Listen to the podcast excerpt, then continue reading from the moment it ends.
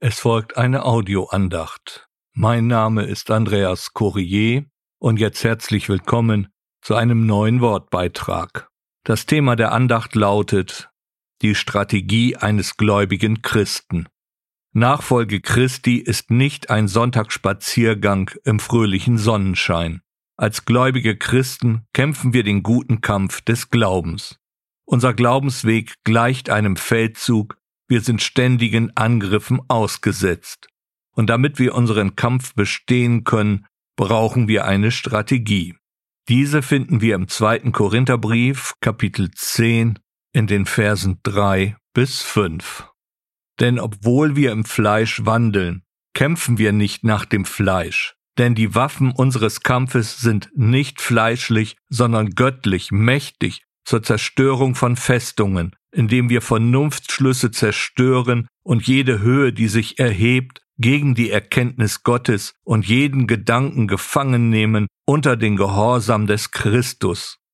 Hier zeigt uns der Apostel Paulus eine Strategie auf, wie wir mit den Angriffen gegen unseren Glauben umgehen können. Zunächst zeigt er auf, dass wir im Fleisch wandeln. So holt er uns auf den Boden der Tatsachen zurück. Als gläubige Christen sind wir keine Übermenschen oder Superhelden. Wir haben unsere Schwächen und kennen unser Versagen. Wir sind abhängig von dem Herrn Jesus Christus, unserem Feldherrn. Darum kämpfen wir nicht nach dem Fleisch, denn unsere Waffen sind die des Heiligen Geistes. Was bedeutet, wir verbreiten das Evangelium nicht mit Unterdrückung, ohne Forderung nach Geld und Besitztümern. Wir nutzen keine menschlichen Strategien, keine rhetorischen Kunstgriffe, keine menschlichen Philosophien, und wir versuchen auch niemanden zu überreden. Die Waffen unseres Kampfes sind nicht fleischlich, sondern von Gott gegeben, also göttlich. Es sind das Gebet und das Wort Gottes unser Schwert. Diese Waffen sind mächtig oder gewaltig, kräftig. Mit ihnen zerstören wir Festungen, wörtlich Bollwerke. Wir zerstören damit die Vernunftsschlüsse, damit sind die Gedanken und Überlegungen, die sich gegen den Glauben richtet, gemeint.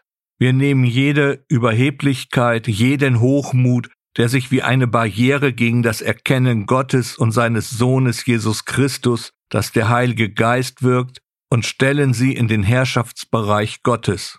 Genauso verfahren wir mit den bösen Absichten, den Gedankengebäuden dieser Welt. Wir stellen sie als Kriegsgefangene unter dem Gehorsam des Christus. Das ist ein Bild für die Unterordnung unter das Wort Gottes, dem Befolgen von Gottes Anordnungen. Im Brief an die Epheser fordert Paulus uns sogar auf, eine geistliche Waffenrüstung anzulegen. Ich zitiere aus dem sechsten Kapitel des Epheserbriefes die Verse 12 bis 13 und den Vers 17. Denn unser Kampf ist nicht gegen Fleisch und Blut, sondern gegen die Fürstentümer, gegen die Gewalten, gegen die Weltbeherrscher dieser Finsternis, gegen die geistlichen Mächte der Bosheit in den himmlischen Örtern. Deshalb nehmt die ganze Waffenrüstung Gottes, damit ihr an dem bösen Tag zu widerstehen und, nachdem ihr alles ausgerichtet habt, zu stehen vermögt. Nehmt auch den Helm des Heils und das Schwert des Geistes, das Gottes Wort ist.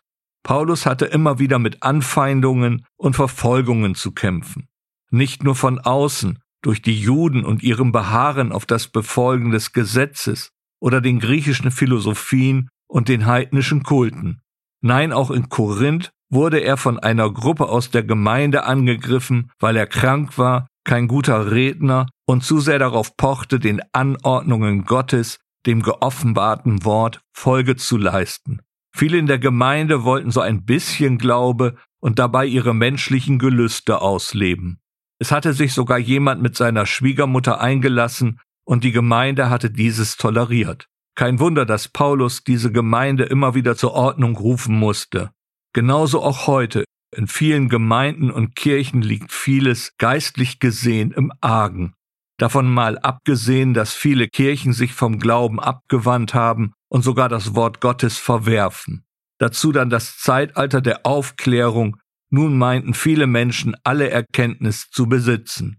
Anstelle des christlichen Glauben traten dann die Naturwissenschaften, Darwin und Co. erklärten den Schöpfergott für null und nichtig.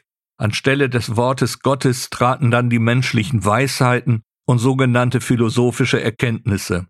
Philosophen wie zum Beispiel Kant, Hegel, Schopenhauer und Nietzsche erklärten den Mitmenschen das Denken. Das ist, einmal ganz einfach heruntergebrochen, das Gedankengebäude, welches sich dem christlichen Glauben entgegenstellt.